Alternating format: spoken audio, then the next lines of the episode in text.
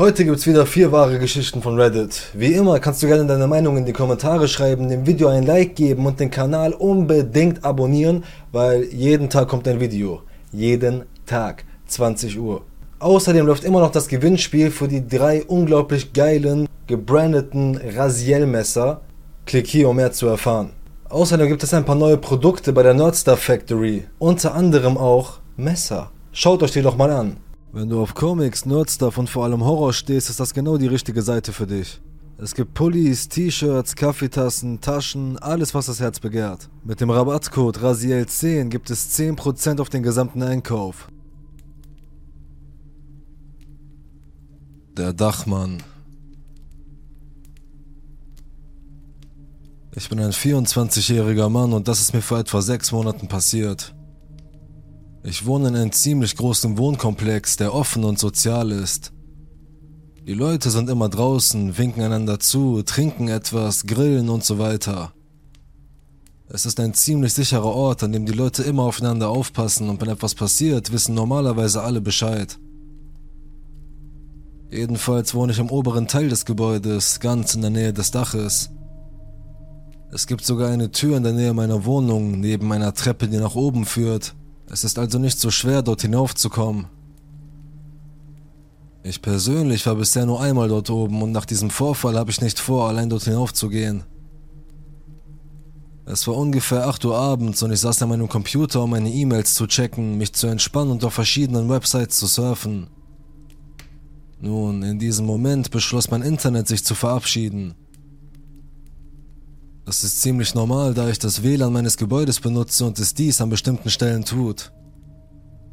Das wäre ja in Ordnung, aber ich habe gerade drei wichtige E-Mails gelesen und konnte die anderen zwei nicht überprüfen, weil ich keine anderen Tabs geöffnet hatte. Also beschloss ich nach draußen zu gehen in ein anderes Gebäude, in das Haus eines Freundes, den ich kenne. Die sind wirklich nett und lassen mich ihr Internet benutzen, wenn so etwas passiert. Ich stand also auf, um meine Wohnung zu verlassen und ging hinaus in den Flur, als ich oben auf dem Dach einen dumpfen Schlag hörte. Das hat mich allerdings nicht sonderlich überrascht. Ich dachte, es sei wahrscheinlich jemand, der da oben trinkt oder herumhängt. Das kommt manchmal vor. Ich kam also unten am Gebäude an und wollte gerade gehen, als ich ein lautes Klappern vom Dach hörte. Ich schaute hoch und sah nichts. Ich schob es auf eine zufällig auf dem Dach befindliche Person, die gestürzt war oder so etwas in der Art. Also ging ich weiter. Ein paar Minuten später, als ich mich dem Gebäude meines Freundes näherte, hörte ich, wie ein Busch in der Nähe raschelte. Das war mir schon ein bisschen unheimlich, aber ich tat es als eine Katze oder eine Eidechse ab, die sich im Busch bewegte und ging einfach weiter. Ich erreichte das Haus meines Freundes und setzte mich auf den Bordstein neben dem Eingang. Ich zog mein Handy heraus, entsperrte es, rief meine E-Mails auf und machte dort weiter, wo ich aufgehört hatte. Nachdem ich ein paar Minuten gelesen hatte, hörte ich ein weiteres Klappern, wie bei meinem Haus, nur dass es jetzt hier war. Ich hatte zunehmend ein ungutes Gefühl dabei, aber ich sagte mir, dass es nicht sei. Etwa fünf Minuten später schaute ich zufällig auf das Dach und erschreckte kurz. War ein Typ, der geduckt auf mich herabschaute. Ich dachte mir, dass er einfach nur die Aussicht auf den Ort genoss und mich in diesem Moment zufällig anschaute. Er trug eine zerschlissene Hose, einen schwarzen Kapuzenpullover und eine Maske. Eine dieser weißen Masken, die man in einem Partyladen kaufen kann. Nur war darauf ein richtig breites Lächeln gezeichnet. Das hat mir einen Moment lang eine Heidenangst eingejagt. Aber wieder gab ich mir eine Ausrede, um es zu verdrängen. Ich lachte nervös über den Kerl und las einfach weiter. Ein paar Minuten später sah ich auf und der Typ streckte seinen Kopf noch mehr nach vorne. Langsam bekam ich Angst. Das Ganze fühlte sich an wie eine Horrorgeschichte. Es waren nur ich und dieser Kerl da draußen und ich wusste wirklich nicht, was zum Teufel er wollte also beschloss ich aufzustehen und einfach zu meiner Wohnung zurückzulaufen. Ich kam ohne Probleme zurück und fing an zu lachen, als ich dort ankam und darüber nachdachte, wie dumm ich war. Der Typ war wahrscheinlich ein Scherzkeks, der mir Angst machen wollte oder so. Ich ging also gut gelaunt zum Eingang, schaute auf und spürte sofort, wie meine gute Laune verflog. Dieser verdammte Kerl war immer noch da, nur jetzt stand er auf meinem Dach und starrte mich auf dieselbe unheimliche Art und Weise an. Ich dachte mir, er musste rübergelaufen sein, als ich wegging und auf das Dach gestiegen sein, bevor ich dort ankam. Ich stand also einen Moment lang wie erstarrt da und der Kerl legte den Kopf schief, als würde er sich fragen, was los war. Ich ging schnell nach drin und versuchte die Sache zu vergessen, ging zu meiner Wohnung und schloss meine Tür ab. Mein Internet funktionierte jetzt jedenfalls. Später in der Nacht beschloss ich schlafen zu gehen und lag noch eine Weile in meinem Bett. Schließlich wurde ich schläfrig und schloss meine Augen. Kurze Zeit später hörte ich ein Klopfen an meinem Fenster in der Nähe meines Balkons, also stand ich auf, um dem Geräusch nachzugehen. Ich ging zur Glastür meines Balkons, zog den Vorhang zurück und schrie sofort los. Der Kerl, den ich aus offensichtlichen Gründen den Dachmann nennen werde, hing verdammt nochmal vom Dach und starrte mich kopfüber an. Er legte den Kopf schief und ich stand wie erstarrt da und fragte mich, woher dieser Psychopath kam. Was er als nächstes tat, macht mir noch mehr Angst. Er kletterte hinunter auf meinen Balkon und klopfte an meine Glastür, als ob er rein wollte. Als ich nicht nachgab, begann er leicht zu klopfen. Dieser Vorgang eskalierte, bis er mit voller Wucht gegen das Glas stieß und es zersprang. Zu diesem Zeitpunkt stand ich auf und entriegelte meine Tür, um von dort zu verschwinden. Ich öffnete die Tür und ging schnell hinaus, als ich das Zerspringen von Glas hörte. Ich schloss die Tür, rannte den Flur entlang und klopfte an die Tür eines Nachbarn. Ich hörte, wie mein Nachbar antwortete und schaute zurück zu meiner Wohnung am Ende des Flurs, wo meine Tür offen stand und der Dachmann herausschaute. In diesem Moment antwortete mein Nachbar und sah mich besorgt an. Ich zeigte in den Flur und er schaute hin. Der Dachmann stand da und starrte uns an. Plötzlich brach er in einen Sprint aus und rannte wie ein Verrückter auf uns zu. Mein Nachbar zog mich schnell in seine Wohnung und machte die Tür zu. Ein paar Sekunden später hörten wir ein lautes Klopfen an der Tür, viel lauter als mein Klopfen zuvor. Wir schauten durch das Guckloch und sahen, dass er unablässig gegen die Tür hämmerte. Die Tür hielt jedoch stand und nach einer Weile gab er auf und rannte davon. Wir riefen die Polizei und sie durchsuchten den Komplex nach ihm, aber er war nicht da. Ich weiß nicht, was mir mehr Angst macht, diese schreckliche Nacht oder das Wissen, dass er immer noch da draußen ist und mir das wieder antun könnte oder möglicherweise jemand anderem. Mein Nachbar hat mir freundlicherweise erlaubt, eine Zeit lang bei ihm zu wohnen. Er sagte, er verstehe das und würde mir den Rücken frei halten falls so etwas noch einmal passieren sollte. Ich kann ihm gar nicht genug danken. Jetzt sitze ich also hier, immer noch in der Wohnung meines Nachbarn, entspanne mich und sehe fern. Ich habe den Psychopathen seit jener Nacht vor sechs Monaten nicht mehr gesehen, Gott sei Dank. An den Dachmann, lass uns nie wieder treffen.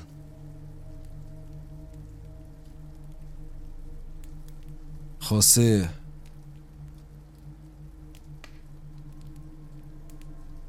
Meine Mutter war Zuhälterin für ein Kartell. Das ist der Hauptgrund, warum ich überhaupt mit diesem Kerl in Berührung gekommen bin. Meine Mutter war eine zierliche blonde Frau, die aussah wie eine Fußballmutter. Wir wissen nicht, wann sie anfing, für sie zu arbeiten oder wie sie genau mit ihnen in Kontakt kam, aber wir leben in einer Kartellstadt an der mexikanischen Grenze. Es kam also nicht völlig aus heiterem Himmel.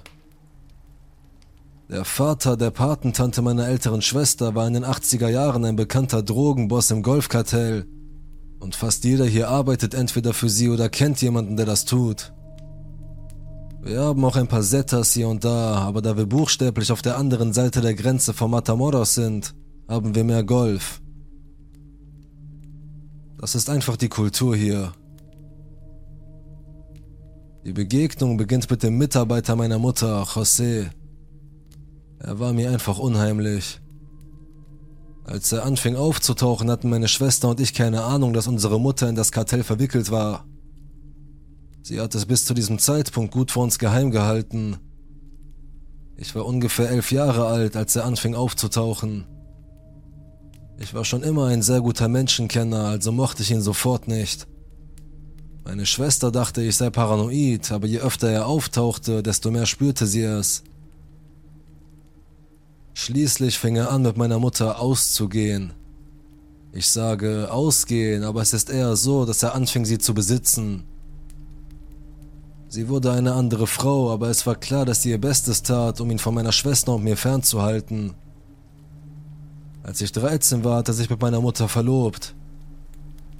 Ihr müsst wissen, dass in unserer Gegend die Weißen nur etwa ein Prozent der Bevölkerung ausmachen. Meine Mutter und meine Schwester, blond mit blauen Augen, standen also so ziemlich immer im Mittelpunkt der Aufmerksamkeit. Ich war auch ziemlich weiß und weil wir hier unten so selten waren, wurde meine Schwester in der Schule fast rund um die Uhr angemacht. Leider passierte das dann auch zu Hause. Dieser Mann schlich sich ständig an meine Schwester heran. Er berührte sie an den Schultern und massierte sie. Das war total unheimlich. Meine Schwester ist etwa zwei Jahre älter als ich und sie begann das Haus oft zu verlassen, um ihm aus dem Weg zu gehen.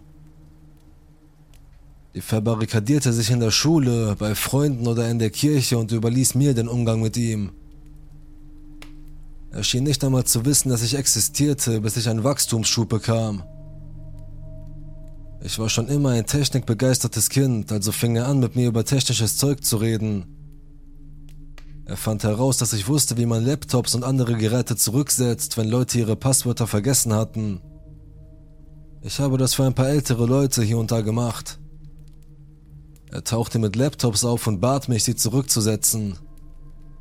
Mir war sofort klar, dass es gestohlene Laptops waren, aber ich habe sie trotzdem zurückgesetzt. Er gab mir Geld dafür und ich kannte die Leute nicht, denen er sie gestohlen hatte, also war es mir egal. Nachdem das eine Weile so gelaufen war, fing er an, mich zu massieren und mir zu erzählen, dass meine Mutter und meine Schwester identisch seien, aber ich sei anders. Ich war das schwarze Schaf, aber ich war mehr wie eine klassische spanische Schönheit und all diese andere gruselige Scheiße. Ich bin dann abgehauen und habe mich auch immer in meinem Zimmer eingeschlossen, meine Mutter war in der Zwischenzeit ständig bei der Arbeit. Er zog schließlich ein, als ich anfing, mit einem Küchenmesser unter meinem Kopfkissen zu schlafen. Er konnte nie sicher in mein Zimmer oder das meiner Schwester kommen, weil unsere Hunde, ein kleiner bösartiger Corgi und ein 70 Pfund schwerer Pitbull, ihn beide hassten und deshalb bei uns schliefen. Er hatte einmal versucht, nachts in mein Zimmer zu kommen, als ich schon schlief, und die Hunde haben ihn regelrecht verjagt. Er behauptete, er wolle mit mir reden, und zwar um drei Uhr morgens in der Schulzeit, als ich schon schlief. Und jedes Mal, wenn er erwähnte, dass er die Hunde loswerden wollte, wechselten meine Schwester und ich so ziemlich sofort das Thema. Wir sind ja nicht dumm. Wir wussten, dass er etwas versuchen könnte, um sie loszuwerden. Wir hatten die ganze Zeit Angst, dass er den Hunden etwas antun oder sie ins Tierheim bringen würde. Wir ließen sogar unseren Nachbarn tagsüber auf die Hunde in seinem Garten aufpassen, um sicherzugehen, dass er nichts Ungewöhnliches mit ihnen anstellte. Wir sagten ihm, dass die Hunde mit Seien spielen wollten und er schien einen Verdacht zu haben, aber er drängte uns nie und ließ sie bei ihm bleiben. Er war ein cooler Typ. Sein Freund und er pflegten sie auch gerne. Ich bin dankbar, dass wir die Hunde von ihm fernhalten konnten, ich möchte nicht daran denken, was passiert wäre, wenn sie nachts nicht da gewesen wären. Er versuchte also immer wieder, sich mir zu nähern und ich ging ihm aus dem Weg. Er fing an zu sagen, er wolle mich auf seinem Motorrad irgendwo hinbringen, ich lehnte ab. Zu diesem Zeitpunkt war meine Schwester so gut wie von seinem Radar verschwunden. Er war zu 100% auf mich fixiert. Ich glaube, er hat nicht einmal meine Mutter zu oft bemerkt. Da ich seinen Annäherungsversuchen immer wieder auswich, fing meine Mutter an, mysteriöse blaue Flecken zu bekommen. Ich weiß nicht, ob er seine Frustration an ihr ausgelassen hat, aber es fühlte sich auf jeden Fall so an. Als ich in die neunte Klasse kam, wurde die Belästigung noch schlimmer. Das heißt, es wurde richtig schlimm. Wir hatten eine Scheune an meiner Schule, wo wir Tiere für Rodeos und so hielten. Ich liebte diese Scheune. Ich hatte meine eigene Ziege und ich war immer das erste Kind dort. José wusste, dass ich diese Tiere liebte. Er wusste auch, dass ich jeden Tag gegen 7 Uhr morgens immer die erste dort war. Er wusste, dass ich sie finden würde. Es waren elf Ziegen gewesen. Er hat zwei von ihnen zu Tode getreten, vier aufgeschlitzt und Rattengift in das Futter der Ziegen gemischt. Wir fanden das mit dem Futter erst heraus, als wir zwei weitere Ziegen verloren. Wie konnte ich wissen, dass er es war? Ich beschloss an diesem Tag nicht zur Schule zu gehen. Als ich nach Hause kam, war er da und fragte, ob es mir gut ginge. Er hat sich super nett und besorgt verhalten, aber ich habe sofort meine Hunde geholt und mich in meinem Zimmer eingeschlossen. Ich hatte noch nicht einmal meiner Mutter erzählt, was passiert war, und die Polizisten wussten nicht einmal, wer ich war. Ich habe es buchstäblich nur der Lehrerin gemeldet und bin nach Hause gelaufen. Niemand sonst wusste, was passiert war, außer einem Oberstufenschüler und dem Lehrer. Er hätte auf keinen Fall wissen können, was passiert war. Der ältere Schüler hatte kein Handy und der Lehrer war immer noch mit der Polizei beschäftigt, als ich gegangen war. Ich dachte darüber nach, was wäre, wenn die Schule zu Hause angerufen hätte, um mir mitzuteilen, was passiert war. Aber der Direktor war noch nicht einmal in der Schule angekommen, als ich ging. Die einzigen Erwachsenen auf dem Schulgelände waren die Polizisten, meine Lehrerin und vielleicht ein paar verehrte Lehrer oder das Hausmeisterpersonal. Was es wirklich deutlich machte, war, als er Details erwähnte, die er unmöglich wissen konnte. Zum Beispiel, wie die Organe der aufgeschlitzten Ziegen angeordnet waren. Ja, zu diesem Zeitpunkt war ich zu 100% in Gefahr. Mein 14-jähriges Ich begann sogar im Internet nach Flüchen zu recherchieren, um ihn zu verjagen und mich zu schützen. Die Schule versuchte den Angriff auf die Scheune als wilde Hunde zu vertuschen, weil es schlecht aussehen würde. Wenn auf dem angeblich so sicheren Schulgelände etwas so Schlimmes passieren würde, sodass keiner der Lehrer, die Leute, mit denen ich angeblich reden konnte, mir helfen konnten und ihren Job riskierten. Der Direktor der Schule war sehr darum bemüht, die Schule landesweit bekannt zu machen, und Ziegenmorde waren dafür definitiv nicht geeignet. Es half auch nicht, dass die Direktorin das Geld für die Sicherheitskameras für etwas anderes verwendet hatte, sodass sie verzweifelt versuchte, die Tatsache zu vertuschen, dass es kein Filmmaterial von dem Vorfall gab. In der Zwischenzeit war meine Mutter nie zu Hause. Meine Großeltern waren über sechs Stunden entfernt und haben mir nicht geglaubt. Die Polizei reagierte nie auf die von mir erstattete Anzeige. Zu diesem Zeitpunkt ignorierte mich praktisch jeder Erwachsene in meinem Leben, auf den ich mich eigentlich verlassen können sollte. Währenddessen machte José weitere Fortschritte. Ich überhäufte mich buchstäblich mit schulischen Aktivitäten, um sicherzustellen, dass ich nie zu Hause war, wie es meine Schwester vor mir getan hatte. Ich war im Theater, JROTC, Art Club, Digital Design Club und mehr nur um sicher zu gehen, dass ich früh zur Schule kam und spät wieder ging. Ich habe mich buchstäblich in den Wahnsinn getrieben, um mich zu beschäftigen und nicht gestört zu werden, aber ich hatte auch Angst. Ich hielt diese Clubs um mich herum, lud sie ständig zu mir nach Hause ein. Das war ein Versuch, ihm zu zeigen, siehst du, ich habe diese Leute hier. Wenn mir etwas zustößt, werden sie es merken. Ich wollte dummerweise beweisen, dass, wenn er mir etwas antun würde, es offensichtlich sein würde. Dass ein großes, klaffendes Loch in der Schule auftauchen würde und die Alarmglocken schrillen würden. Nach der Sache mit der Ziege hatte ich schreckliche Angst vor ihm, aber niemand, auf den ich mich hätte verlassen können, wollte mir helfen. Zum Glück wurde er gegen Ende meines ersten Studienjahres verhaftet. Meine Mutter wurde auch verhaftet. Danach habe ich ihn nie wieder gesehen. Ich glaube, er ist immer noch im Gefängnis. Während die Erwachsenen ihr Bestes taten, um mir zu verheimlichen, was passiert war, konnte ich alles nachschlagen, da die Nachrichten so etwas gerne berichteten. Weißt du, warum er schließlich verhaftet wurde? Eine der Prostituierten meiner Mutter wurde erwischt und hat ihn und meine Mutter verraten. Zu allem Überfluss fand ich heraus, dass er möglicherweise an der Entführung texanischer Mädchen nach Mexiko beteiligt war. Meine Mutter erzählte mir später, dass er immer damit drohte, meine Schwester oder mich nach Mexiko zu bringen oder dass er uns angreifen würde, um sie zu kontrollieren. Er hat meine Schwester und mich also nie angegriffen, sondern nur schikaniert, weil meine Mutter hinter den Kulissen etwas getan hat. Die hat mir nie die ganze Geschichte erzählt. Inzwischen bin ich aus der Stadt weggezogen und meine Schwester hat ihren Nachnamen geändert, aber ich schlafe immer noch mit einem Messer und jetzt mit einer Waffe für den Fall, dass José zurückkommt. Aber wirklich, lass uns nie wieder treffen.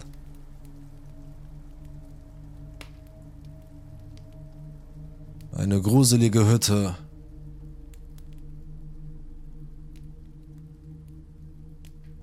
Ich war elf, als das passierte. Ariel, meine ältere Schwester, war 14 und Belle, meine jüngere Schwester, war 8. Mein Vater war ein freiberuflicher Programmierer, als ich jünger war. Er verdiente viel Geld mit seinen Jobs, aber weil er so hoch verschuldet war und meine Mutter nicht die begabteste Person war, wenn es darum ging, einen ausgeglichenen Haushalt zu führen, hatten wir nie viel Geld zur Verfügung. Das bedeutete, dass wir alle paar Jahre einmal in den Urlaub fuhren, und zwar meist zu einem Verwandten. Mein Vater hatte gerade ein langes Projekt für einen großen Kunden abgeschlossen und wir feierten den Anlass mit einem neuen Film. Wir waren gerade mitten im Film, als das Telefon klingelte. Er ging hin, um es zu holen und kam zurück, um Mama zu holen, während wir den Film weiterschauten. Belle nutzte die Gelegenheit, um den Film zu unterbrechen und unseren Hund zu sich zu nehmen, weil sie Angst hatte. Etwa zehn Minuten später kamen sie zurück und verkündeten, dass wir das Wochenende in einer Hütte verbringen würden. Wir wussten nicht, was wir davon halten sollten, aber anscheinend besaß der Kunde, dem er geholfen hatte, eine schöne Hütte an einem See in den Bergen und bot uns an, dort am Wochenende zu einem erheblich reduzierten Preis zu übernachten. Da es Donnerstag war, packte Mama in Panik, sodass wir den Rest des Films an diesem Abend nicht mehr sahen. Am nächsten Tag nach der Schule packten wir den Familienbus und fuhren in die Berge. Die Fahrt dauerte zweieinhalb Stunden und das war schon später, als wir ankamen. Wir luden den Van aus und gingen in die Hütte, um sie zu erkunden. Es war eine Hütte im Ranch-Stil mit einer kleinen Nische, in die man hinaufklettern konnte und die ungefähr auf Kopfhöhe war. Die war etwa einen Meter hoch und wahrscheinlich als Lagerraum gedacht, aber für uns drei war es ein hervorragender Ort, um dort abzuhängen und Spiele zu spielen. Es gab ein paar Dutzend Brettspiele dort oben, also fingen wir an zu spielen, sobald wir uns für die Zimmer entschieden hatten. Mama und Papa bekamen das größte Zimmer, Ariel das kleinere mit einem Einzelbett und Ben und ich das letzte Zimmer mit einem Doppelbett, das wir uns teilen konnten. Wir hatten ein Fenster auf der rechten Seite des Bettes, ohne Vorhang und eine Lampe auf der linken Seite des Bettes. Das war die einzige Lichtquelle im Zimmer und gegenüber dem Bett befand sich ein Kleiderschrank. Er war verschlossen und wir konnten ihn nicht betreten. Wir gingen gegen elf ins Bett. Ich erinnere mich, dass ich mich hinlegte und sofort eingeschlafen sein muss, denn im nächsten Moment packte Belle meinen Arm und versuchte, sich unter mir zu verkriechen. Sie quietschte etwas vor Angst und ich verstand nicht, was los war. Ich setzte mich auf, schaute zu ihr hin und sah, wie sich etwas Blasses in Menschengestalt vom Fenster wegbewegte. Mein verschlafenes Gehirn brauchte einige Augenblicke, um das zu verarbeiten, und dann schoss ich aus dem Bett und zog Bell mit mir. Wir rannten zu unseren Eltern, die uns sagten, dass wir uns das nur einbildeten. Mama sagte, wir sollten wieder ins Bett gehen und ihnen Bescheid sagen, wenn wir noch etwas sehen. Zu meinem Ärger stimmte ich ihnen zu und ging mit Bell zurück in ihr Zimmer. Wir tauschten die Position, weil sie sich weigerte, wieder am Fenster zu schlafen. Ich erzählte ihr eine Geschichte, um sie zum Einschlafen zu bringen und schlief prompt nach ihr ein. Ich wachte erst am Morgen wieder auf.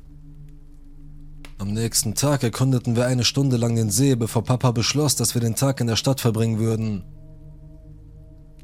Dort gab es viele kleine Läden und meine Eltern gingen in jeden einzelnen von ihnen hinein. Wir aßen in der Stadt zu Mittag und zu Abend und fuhren schließlich zurück zur Hütte. Ariel machte einen Witz über irgendetwas, als wir uns der Hütte näherten, und ich erinnere mich, dass alle lachten, bevor mein Vater plötzlich die Hand hob, um alle zum Stehen zu bringen. Er ging noch einen Schritt auf die Hütte zu und stieß die Tür mit einem Finger auf. Ich fand es seltsam, dass die Tür nicht verriegelt war, aber ich brachte das Offensichtliche nicht sofort zusammen. Papa? Ariel schlurfte näher an Bell und mich heran, aber Papa gab ihr mit einem Kopfschütteln zu verstehen, dass sie still sein sollte. Er ging in die Hütte und verschwand drin für ein oder zwei Minuten, während wir auf der Veranda standen. Mama rief seinen Namen und er rief zurück, dass wir hereinkommen könnten. Das taten wir und fanden ihn mit einem Stirnrunzeln mitten im Wohn- und Esszimmer stehen. Als wir drin waren, schloss er die Tür ab und ging mit Mom ins Schlafzimmer, um kurz zu plaudern. Ariel, die mitbekommen hatte, was los war, beschloss, Bell und mich abzulenken indem sie eine weitere Runde des Brettspiels vorschlug, das wir am Abend zuvor gespielt hatten. Wir hatten noch keine fünf Minuten gespielt, als Mom und Dad zurückkamen. Mom machte sich daran, das Geschirr vom Frühstück abzuräumen, während Dad sich unserem Spiel anschloss. Wir spielten ein paar Stunden, bevor Papa uns sagte, dass wir ins Bett gehen sollten. Zu diesem Zeitpunkt war es erst 9 Uhr, was Ariel wütend machte. In der Schulzeit durfte sie bis halb elf aufbleiben, am Wochenende auch länger. Belle und ich gingen ins Bett, während sie sich stritten. Wir legten uns wieder auf dieselben Plätze, auf denen wir geschlafen hatten, Belle am Fenster und ich neben der Lampe. Ich las Belle noch eine Weile vor, bevor wir einschliefen. Als ich aufwachte, stürmte Papa in unser Zimmer. Er hob Belle aus dem Bett und packte mich an der Hand. Er zerrte mich aus dem Zimmer und in den Flur, wo ich sah, wie Ariel von Mama ähnlich behandelt wurde. Ich wurde auf ein hochfrequentes Winseln im Wohnzimmer aufmerksam und sah unseren Hund, der stramm an der Hintertür saß. Sie war aufgedreht und schien ängstlich zu sein. Papa setzte Bell nicht ab und ließ meine Hand nicht los. Sie rannten aus dem Haus und in den Wagen. Papa ging zurück, um unseren Hund zu holen, und dann verbrannte er beim Verlassen der Hütte Gummi. Er fuhr den ganzen Weg zurück nach Hause, ohne ein einziges Mal zu sprechen. Es dauerte eine halbe Stunde, bis unser Hund sich beruhigt hatte. Er erzählte Ariel am nächsten Tag, was passiert war, aber Bell und ich erfuhren es erst Jahre später. Er war in der Nacht aufgewacht, als er aus dem Fenster seines Zimmers ein Stöhnen hörte. Er war aufgesprungen, um nachzusehen, was los war, und hatte die Haustür unverschlossen vorgefunden. In der Küche waren Sachen umgestellt worden und unser Hund begann, die Hintertür anzuknurren, die einen Spalt offen stand. Er schloss sie ab und brachte uns aus dem Haus. Als er am nächsten Tag zurückkam, um unser Gepäck zu holen, fand er mehrere Paar Fußabdrücke vor Bells und meinem Fenster.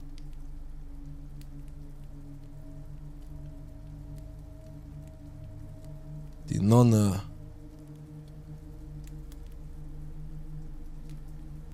Mein Stiefvater ist ein Idiot. Er ist ein ehemaliger Alkoholiker, der sich stark in mehreren katholischen Kirchen und der örtlichen anonymen Alkoholikergemeinschaft engagiert. Die Drogen und der Alkohol müssen sein Gehirn ernsthaft beschädigt haben, denn er hat immer noch ein sehr schlechtes Urteilsvermögen und schlechte Entscheidungsfähigkeiten, besonders wenn es um Menschen geht. Er hat so viele zwielichtige Leute in mein Leben gebracht.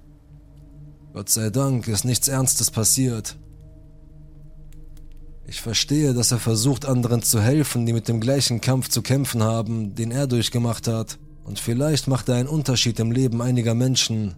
Aber er hat diese Art von Menschen in mein Leben gebracht, seit ich vier Jahre alt war. Einige von ihnen lebten sogar eine Zeit lang bei uns. Ich hatte früh Kinder. Ich war 20, als ich meinen Sohn bekam und 23, als ich meine Tochter bekam. Als mein Sohn seinen ersten Geburtstag hatte, ging mein Stiefvater und meine Mutter in den Ruhestand und beschlossen zu reisen, mit ihrer Kirche auf Missionsreisen zu gehen und in einen anderen Staat zu ziehen. Sie begannen mit einer katholischen Organisation zusammenzuarbeiten, die speziell Menschen hilft, die mit Alkohol- und Drogensucht zu kämpfen haben. Die Kirche stellte ihnen eine Unterkunft bei ihren Nonnen und Priestern zur Verfügung und zahlte ihnen einen kleinen Geldbetrag, damit sie Lebensmittel und andere notwendige Dinge kaufen konnten, während sie mit ihnen arbeiteten. In einem Jahr um die Weihnachtszeit herum kamen meine Eltern nach Hause und brachten eine ältere Nonne mit. Sie war wahrscheinlich in den 50ern. Meine Familie kam zusammen und ging zu einem Santas Workshop, der sehr voll war. Meine Mutter, mein Stiefvater, ihre Nonnenfreundin, meine Schwester und ihre Kinder waren auch dabei. Meine Tochter war ungefähr sechs Monate alt, vielleicht auch weniger. Sie ist ein wunderschönes, rothaariges Baby. Ich habe viele Kommentare von Verwandten und Fremden erhalten, wie schön sie und ihr rotes Haar sind. Und ich habe wahrscheinlich noch ein paar andere Geschichten von Leuten, die nicht verstehen, wie man mit Kindern umgeht. Die Nonne war sofort davon angetan, wie schön mein Baby ist und berührte sie ständig, sprach mit ihr und wollte sie halten. Außerdem verhielt sie sich bei keinem der anderen Kinder, die bei uns waren, auf diese Weise. Mein Sohn, der damals drei Jahre alt war und bei dem inzwischen ADHS diagnostiziert wurde, war sehr anstrengend, rannte überall herum und mischte sich in alles ein. Es war so schwer mit ihm und ihr ohne ihren Vater irgendwo hinzugehen. Er ist nicht mitgekommen, weil er wahrscheinlich gearbeitet hat. Ich glaube, ich war abgelenkt, weil mein Sohn in etwas hineingeraten ist, was er nicht sollte, und ich habe den Kinderwagen kurz losgelassen, und die Nonne hat ihn sofort genommen. Sie sagte mir, sie würde mich in Ruhe lassen und da sie eine Freundin meiner Eltern war und meine Familie um uns herum war, beschloss ich, diese Nonne, meine Tochter am Kinderwagen schieben zu lassen. Ein weiterer Vorfall ereignete sich, als mein Sohn in etwas hineingeriet und ich wieder für weniger als eine Minute abgelenkt war. Und als ich mich wieder umdrehte, waren die Nonne und meine Tochter weg. Ich bin ausgeflippt und meine ganze Familie war immer noch um mich herum. Niemand wusste, wohin die Nonne gegangen war. Sie hatte zu niemandem gesagt, dass sie gehen würde. Meine Familie und ich fingen sofort an, überall zu suchen. Zum Glück waren wir so viele und fanden die Nonne an der Vorderseite des Gebäudes in der Nähe des Ausgangs. Es war furchtbar. Als wir sie fanden, sagte sie nur, dass sie mit meiner Tochter spazieren gehen würde. Ich beschloss sofort nach diesem Vorfall zu gehen und das taten auch alle anderen in meiner Familie. Zum Glück habe ich sie seitdem nicht mehr gesehen. Also ja, unheimliche alte Nonne, lass uns nie wieder treffen.